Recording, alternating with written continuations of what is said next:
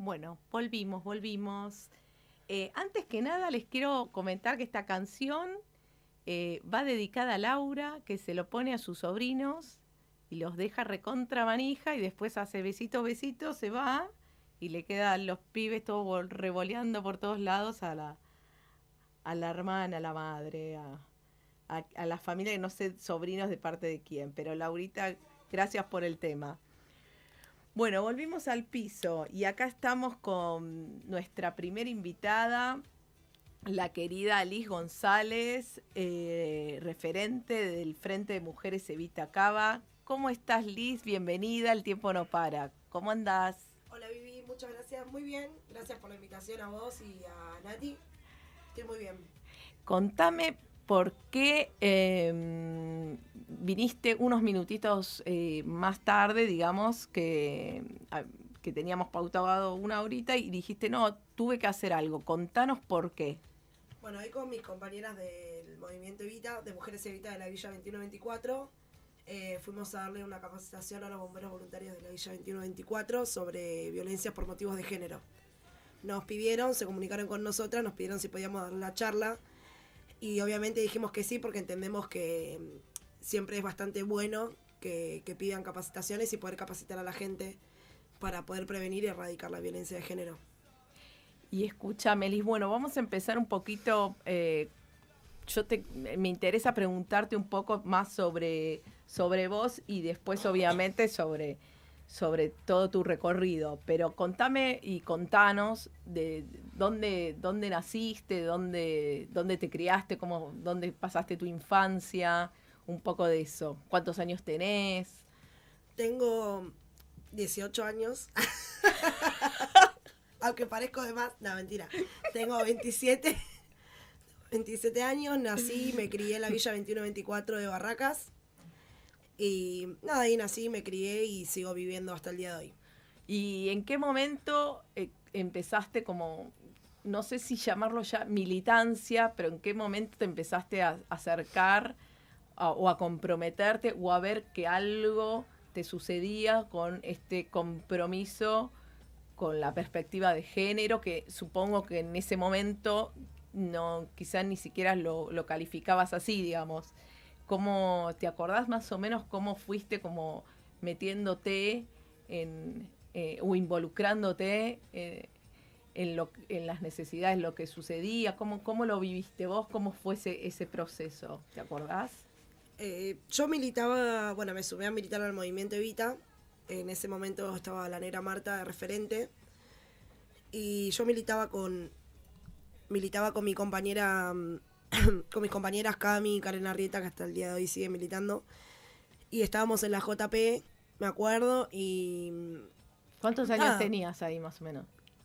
Y esto fue en el 2016. No tengo idea, no me hagas hacer cuenta, Vivi, ¿qué te pasa? Vine a hablar de otra cosa acá. No, porque yo, yo quería, me, me, ¿viste? Te sorprendí. No, quiero imaginarme la edad, o sea, la...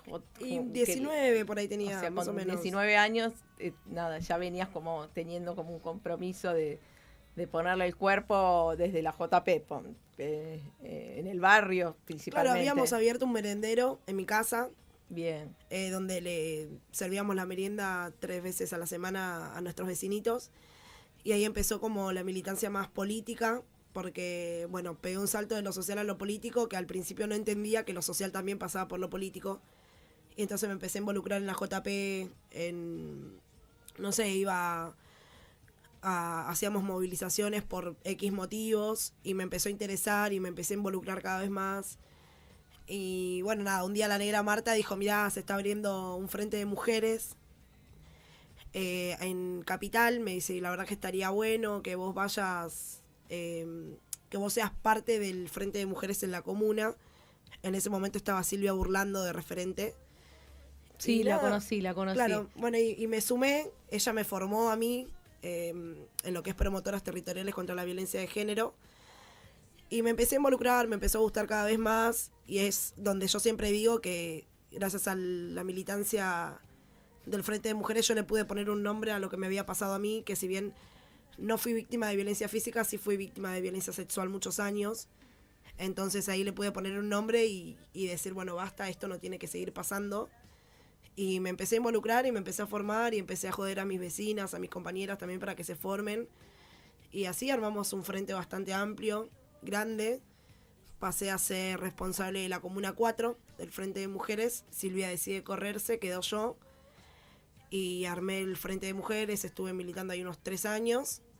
Hasta que el año pasado, eh, Ceci Barros, eh, compañera que era responsable en ese momento de la ciudad de Buenos Aires, decide también irse a, a, otro, a tomar otra, otra responsabilidad en otro ámbito de la fuerza y me dejan a mí de nuevo como, como responsable de Cava. Y así fue como fui construyendo y ahora tengo, si antes tenía el desafío de construir en la comuna, ahora tengo que construir en toda la capital, que es un desafío bastante grande, pero la verdad es que me gusta y disfruto hacerlo también, porque está bueno. No sé, hay un montón de cosas que están buenos, compartir experiencias, capacitaciones, escuchar la historia de vida de otras compañeras, poder comparar casos.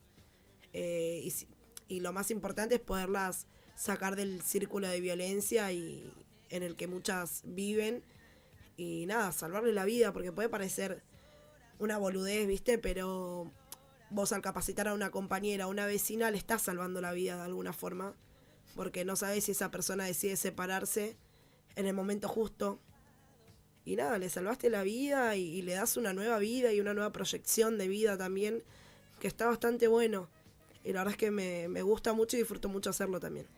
Y, en, esto que, que... ¿Querés agüita? Acá tengo, acá tengo. Ah, bueno. y en esto de, salvar vidas, de comprometerse, de, de contener, de acompañar, de enseñar, Em, tuviste como todo un recorrido súper amplio donde le pusiste el cuerpo y, la cabeza y, la emoción y, te, te, diste, ¿no? Te brindaste a pleno. ¿Sentís que, te transformó la vida, digamos, eh, haberte cruzado con un movimiento social que después en tu vida se transforma en movimiento social político?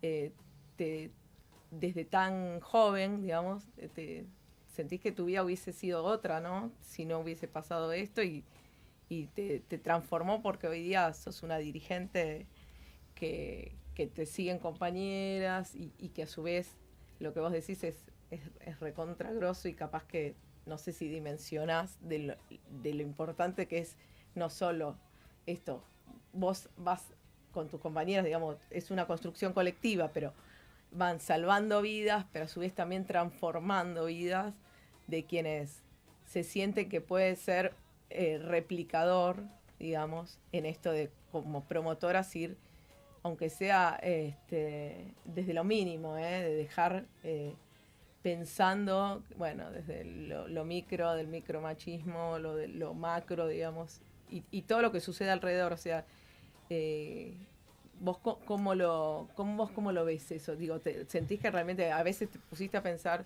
che, yo vengo de, la 21, vengo de, un merendero o, venía de ahí y de golpe llegué a esto, digamos, estaba, eh, te, la crees, digamos, lo pudiste eh, internalizar todo, todo eso que, que recorriste? A mí, mira, en lo principal yo siento que a mí el movimiento me salvó la vida de cierta forma, porque hizo que yo me proyecte, que proyecte una vida em, y, proyecte lo que yo quería futuro. Porque yo antes de militar en el movimiento Evita no me imaginaba ni siquiera terminar el colegio secundario. Con eso te digo todo. Yo empecé a militar, obviamente fui mamá joven, tuve una piba a los 17 años y tuve que dejar el colegio Em, en el cual tenía buenas notas, no es que no tenía buenas notas, tenía, era una de las mejores alumnas, pero tenía que trabajar por mi hija, entonces tuve que dejar el estudio, lo dejé mucho tiempo. Y nada, cuando empecé a militar y empecé a hablar con compañeras, todo me decía, bueno, pero tenés que, que estudiar, me dice, porque es la, herramienta de transformación que la gente pobre tiene para poder transformar sus vidas, no sé qué. Y cosas. Y primero no le daba bola, después me puse a pensar y dije, pero tienen razón. Tienen razón, porque yo soy ignorante, a mí me pasa por encima por todos lados. Y no digo ignorante despectivamente, sino que ignora cosas. Y nada, me propuse terminar el secundario, lo terminé. Eh, había empezado una, una carrera universitaria que, bueno, igual la dejé. No digo que ahora, pero quizás en algún momento la pueda reanudar, pero ahora, bueno, no tengo tiempo. Em, pero sí, a mí me, me, cambió, me cambió mucho la vida y, y, para bien el movimiento Evita, porque yo ahora me proyecto de otra forma, dejé de tener maneras eh, que, antes tenía que no eran buenas. Por ejemplo, yo siempre digo que es bastante violento vivir en una villa por diversidad de cosas que una ve día a día, que ves robos, que ves la violencia en primera persona, violencia de género, violencia institucional, todos los tipos de violencia. Y muchas veces no proyectas una vida ahí. Y entonces era una Liz de hace un par de años atrás, antes de militar en, en el movimiento Evita, era una Liz que se agarraba piña los fines de semana porque me miraste mal o porque, no sé, por, por el simple hecho de hacerte ver, ¿viste? Porque es lo que se refleja en las villas, ¿viste? De que si vivís en una villa tenés que ser quilombera, tenés que ser esto, tenés que ser aquello, tenés que ser chorro, prostituta, bla. Mm. Y no digo que esté mal ser prostituta porque me parece que las trabajadoras sexuales que deciden hacerlo tienen que tener em, un reconocimiento em, laboral de derechos, pero digo, es el estigma con el que uno va creciendo y va mamando y lo va haciendo piel.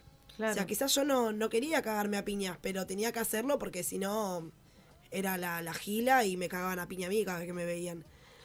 Entonces, nada, al militar me empecé a dar cuenta que no eran formas, que la violencia solamente generaba más violencia y que no era una manera de vida que yo quería ni para mí ni para mis hijas. Tengo dos hijas y no me gustaría ellas verlas que se estén agarrando a piñas por los pasillos como quizás yo sí lo hacía.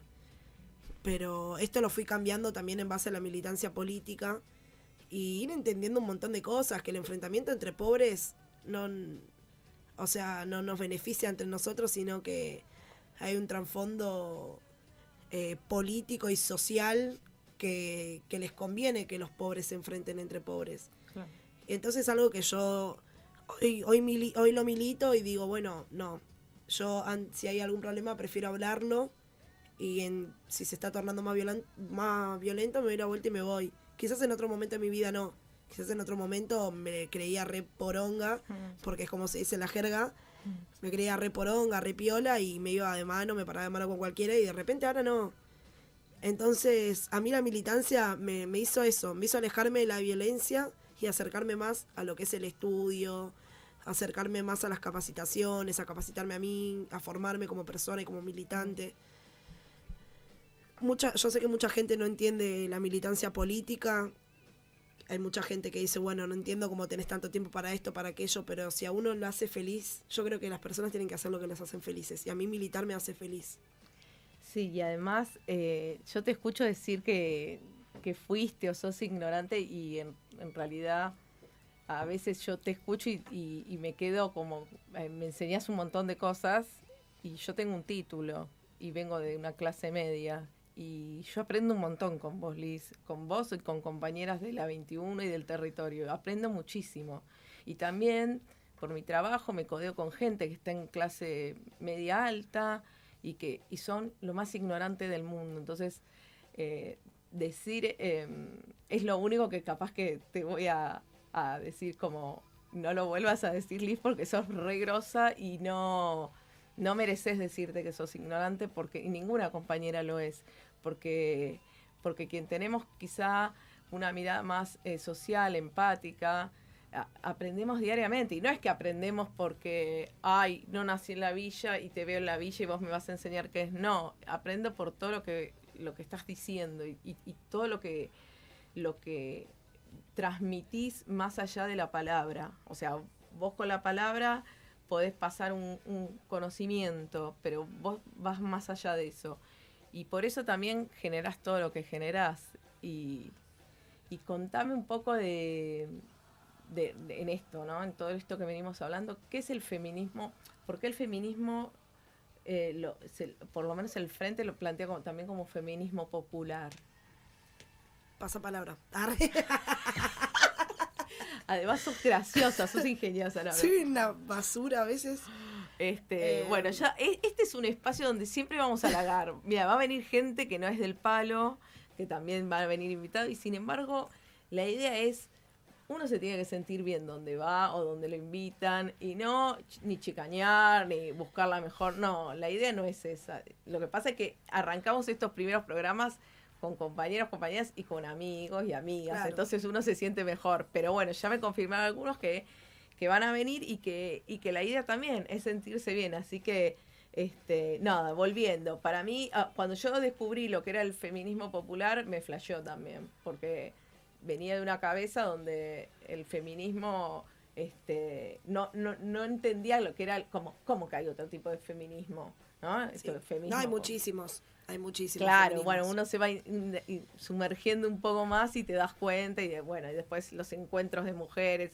Una eh, es como es infinito, no hay techo, digamos, cuando te empezás a bucear eh, eh, en todo lo que es el, el feminismo. Así que este nada, eso principalmente me parece que el Frente de Mujeres lo que más milita yo no vengo del Frente de Mujeres, así que eh, corregime si me equivoco, pero es el, creo que el feminismo popular. Eh, y, y, bueno, nada, eso, sobre, sobre eso, si me querés contar para, para quien nos escucha, que es gente muy variada, nuestra audiencia es muy variada porque traemos gente de todos lados, eh, ¿qué, de, qué, ¿de qué es eso, no? ¿Qué, qué, ¿De qué se trata? Bueno, eh, como bien habías dicho, hay distintos tipos de feminismos. Hay diversos, pero es increíble la cantidad de feminismos que hay. Y nada, nosotros militamos un feminismo más popular, más con personas eh, de los barrios que puedan aportar y que, como yo siempre digo, ¿no? Hubo un tiempo en el que habían compañeras de otros barrios hablando sobre las violencias que vivían las personas de la villa. Entonces parte del feminismo que, que incluye, que es el popular, el que más incluye, es el de, bueno, compañera, vos no sos de la villa, está todo bien con vos, pero yo que sí soy de la villa y que yo sí sé, entiendo, sé y entiendo qué es lo que se vive y se sufre en las villas, déjame que lo hable yo directamente, porque yo no podría hablar de cómo vive alguien de clase alta porque no tengo ni idea, ni creo que tenga la idea tampoco en ningún momento. Eh, No de que- de- no creo, no creo. Ah, ojalá, ojalá. No, no te perdés Eh, nada igual, pero digo, no, no lo sabés si no vas No, a- pero no me pierdo nada. un- me encantaría un día levantarme y decir, bueno, me voy de shopping a Europa, me encantaría, ¿viste? Pero bueno, no me queda ir a la- al paseo de compra de Pompeya nomás. No, No me pero no te creas que lo hacen felices, ¿eh? Eso no es sinónimo de felicidad. Pero bueno, es otro debate también. Claro, sí, no, no. Obvio, la, la No. plata no compra la felicidad, pero no me molestaría Son llorar en un yate antes que en la 21. Eh, Tenés el riachuelo, déjate eh, claro, y encima lo están limpiando. ahí. Gracias, Akumar. Eh, de paso pasaba el chivo. Eh, bueno, nada, esto de que las propias compañeras de los barrios puedan tener la voz propia y poder hablar en carne propia qué es lo que se vive, ponerle que hoy yo, una persona villera, esté hablando y representando un feminismo, habla, dice mucho también. Porque Muchísimo. antes no era así. Antes hablaban las personas con estudio, el feminismo blanco, eurocentrista, o sea, el feminismo de personas de clase alta que venían y hablaban por nosotras. Y ahora eso se cambió. Me parece que también es un logro de los feminismos.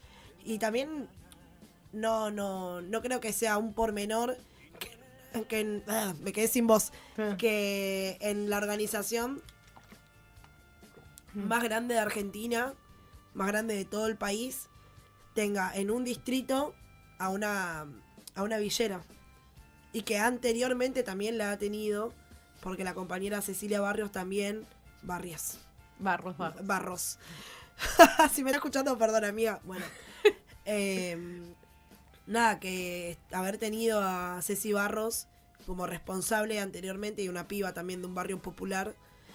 Es como, habla mucho, habla mucho de la organización, porque en otras organizaciones no se ve, vos ves otras organizaciones y las responsables son pibas que están bien económicamente, son pibas de como de, de un barrio Que no- de clase media, clase mediero. O quizá que no, no hicieron todo ese proceso en el cual, este, como, como el que vos viviste también.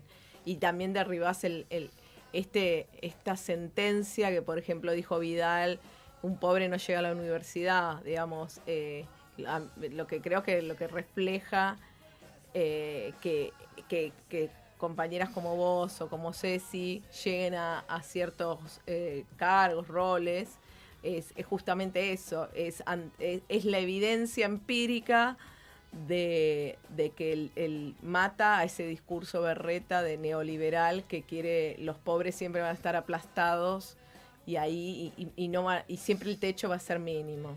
Claro. Vamos un temita que elegiste, Liz, y volvemos. Dale, dale. Buenísimo.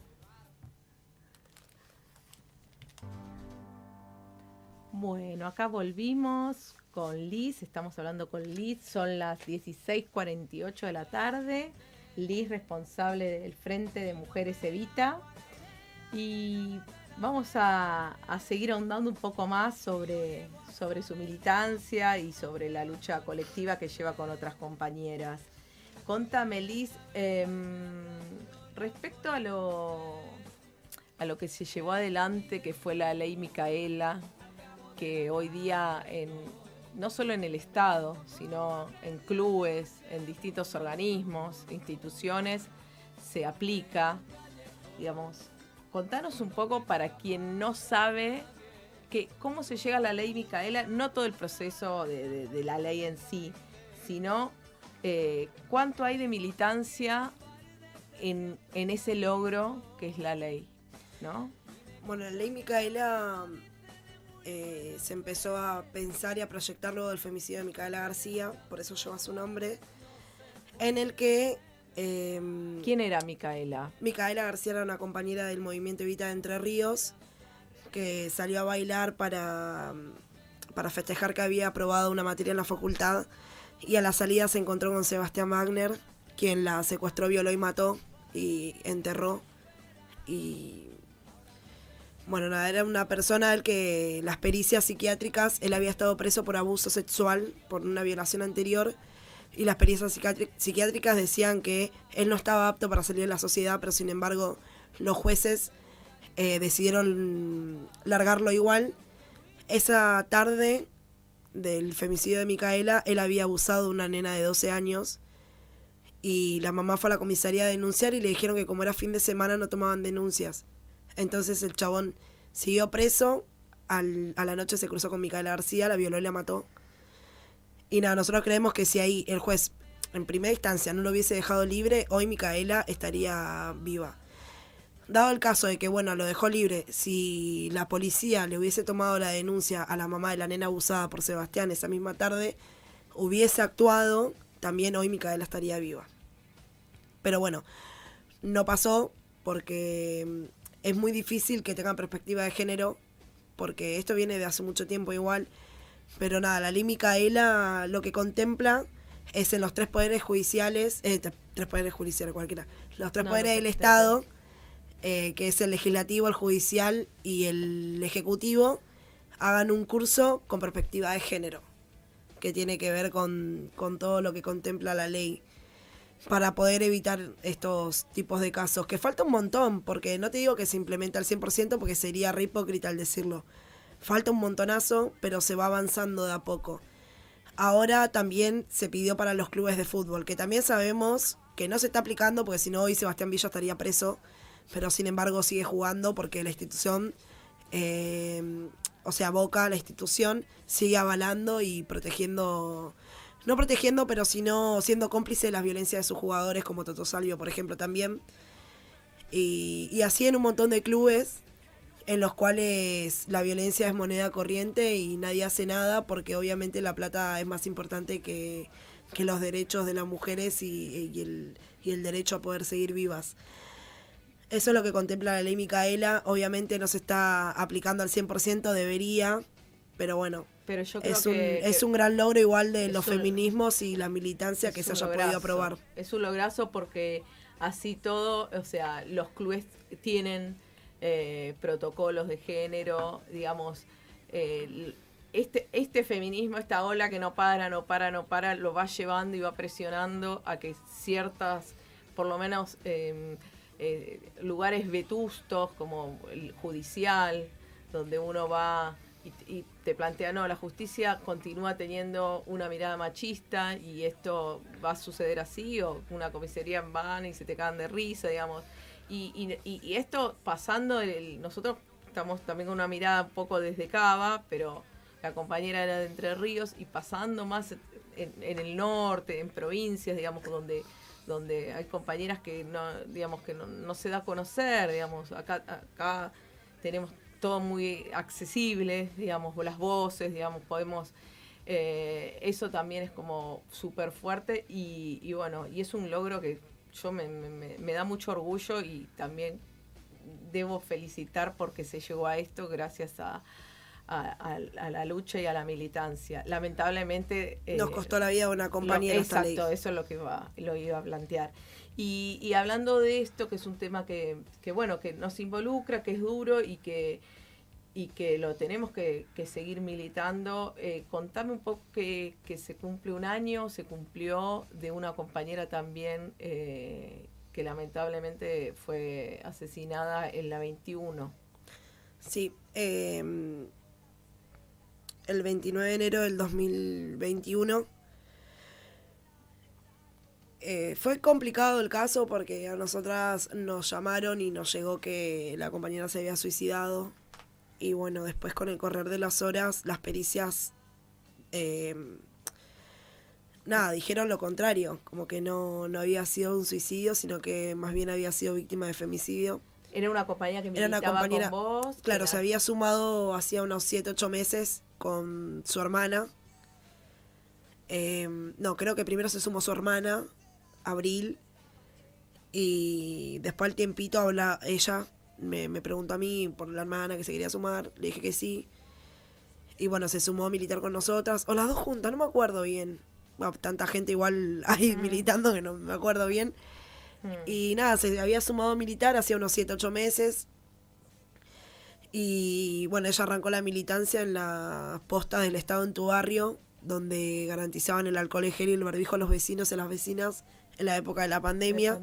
Claro, pues, imagínate que era 2020, el inicio de la pandemia, las compañeras igual se pusieron la tarea al hombro de, cuidar a sus vecinos.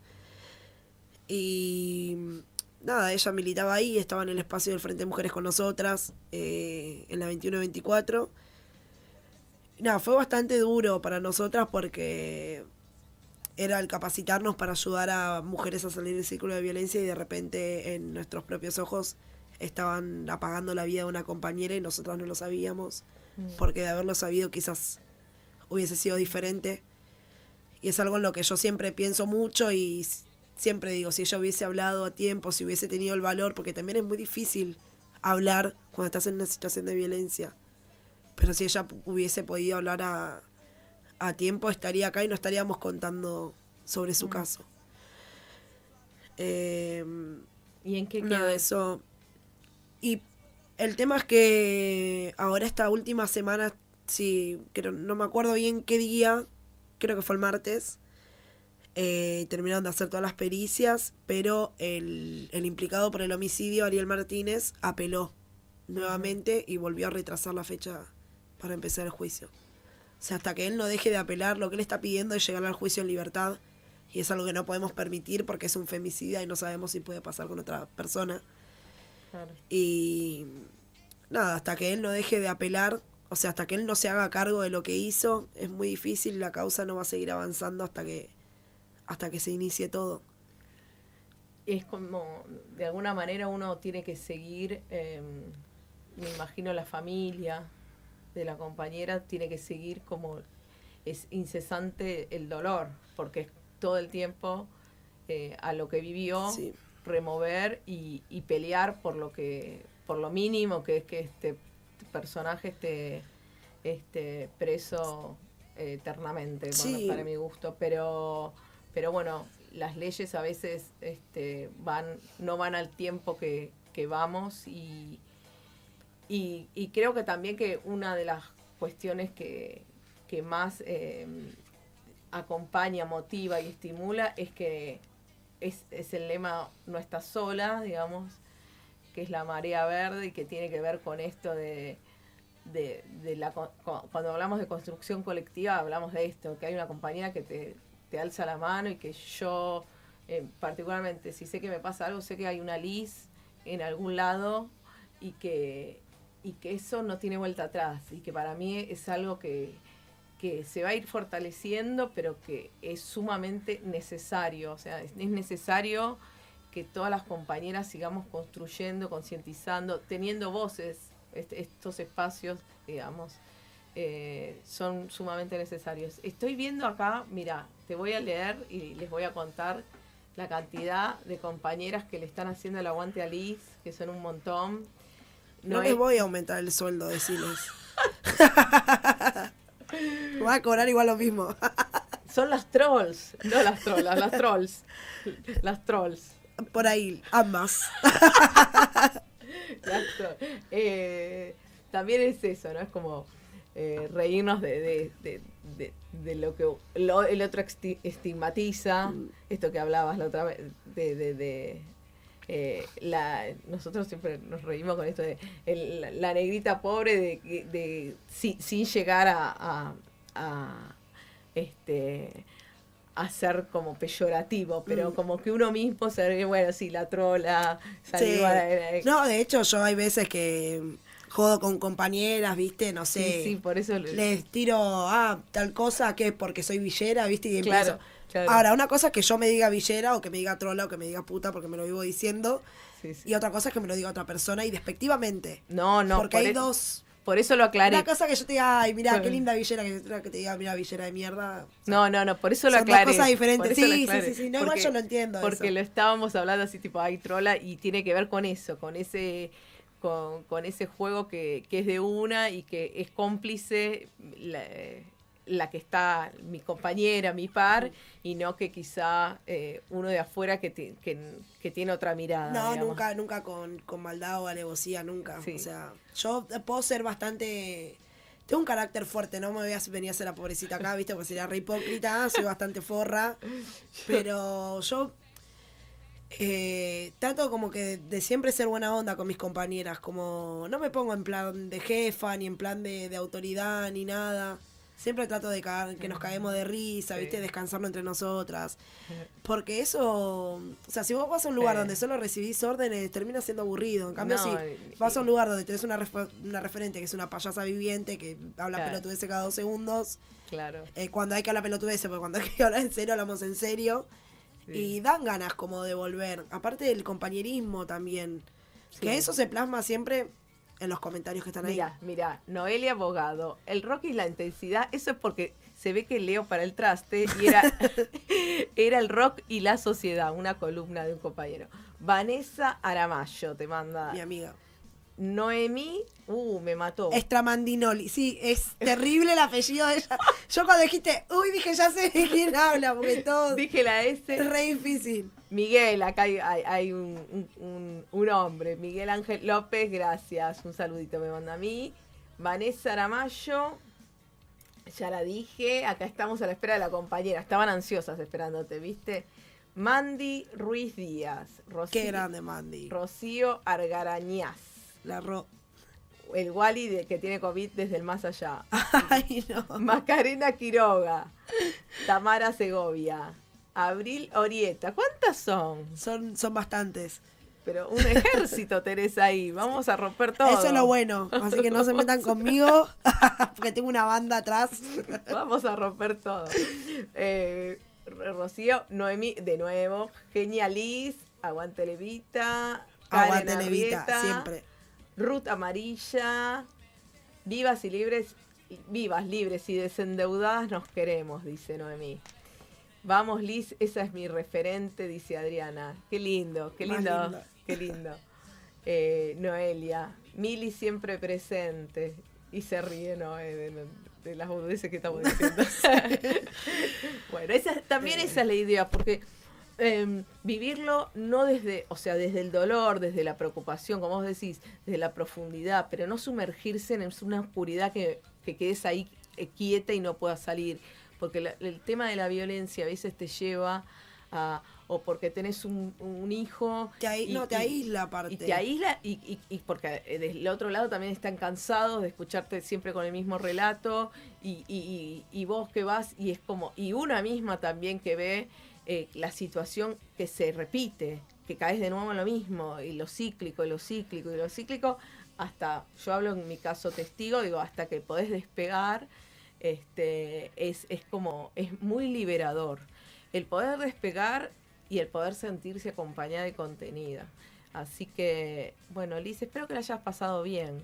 Sí, sí, la pasé muy bien. Sí. Estuvo, Mati nos pone así muy... pulgares como diciendo. Sí, no, estuvo muy bueno, estuvo, me gustó mucho, muchas gracias Seguro por el oh. espacio, está Está abierto para que todas las compañeras vengan cuando quieran. Ah, venimos, hacemos una rejoda entonces acá. Para que vean, para que vean lo que somos. No, pero es, sábado, la previa. Hace y fin de largo, bueno, no tenemos un mango, pero bueno, detalles. Simples detalles nomás. Eh, no, está bueno el espacio y aparte, nada, charlar todo el laburo que hacemos, que la verdad es como vos decís, uno se queda en que es un discurso repetitivo, ponele yo siempre trato de reivindicar a Mili en todos lados porque no porque me, me sirva o porque venda hablar de un, de un femicidio, porque la verdad es que no, no es con esos fines, pero más que nada por el tema de que de poder visibilizar a las mujeres muertas de las villas que muchas veces no se visibilizan. Y son discursos repetitivos, pero bueno, había una frase que a mí me gusta mucho que dice, esto sigue hasta que, haya hasta que no haya un solo pobre, bueno, y esto sigue hasta que no haya ni una muerta también de parte de nosotras. Creo que hasta que podamos conseguir la sociedad libre de violencia y femicidios, la lucha va a seguir y va a seguir y se van a cansar de vernos, pero es muy necesario poner en... Em, nada, poner en, agenda las necesidades y, las cosas que necesitamos para poder erradicar la violencia. Así que bueno, nada, gracias por el espacio, saludo a mis compañeras y bueno, nada, estaría bueno para mis compañeras poder tomar unos mates hoy a la noche. Acá dicen si cuenta acompañando, todas bancando a los, no sé, Paola Cuña y familia, mira. Milagro Soleta presente ahora y siempre. Bueno, gracias y a por ello. Vamos, vamos, vamos, las pibas.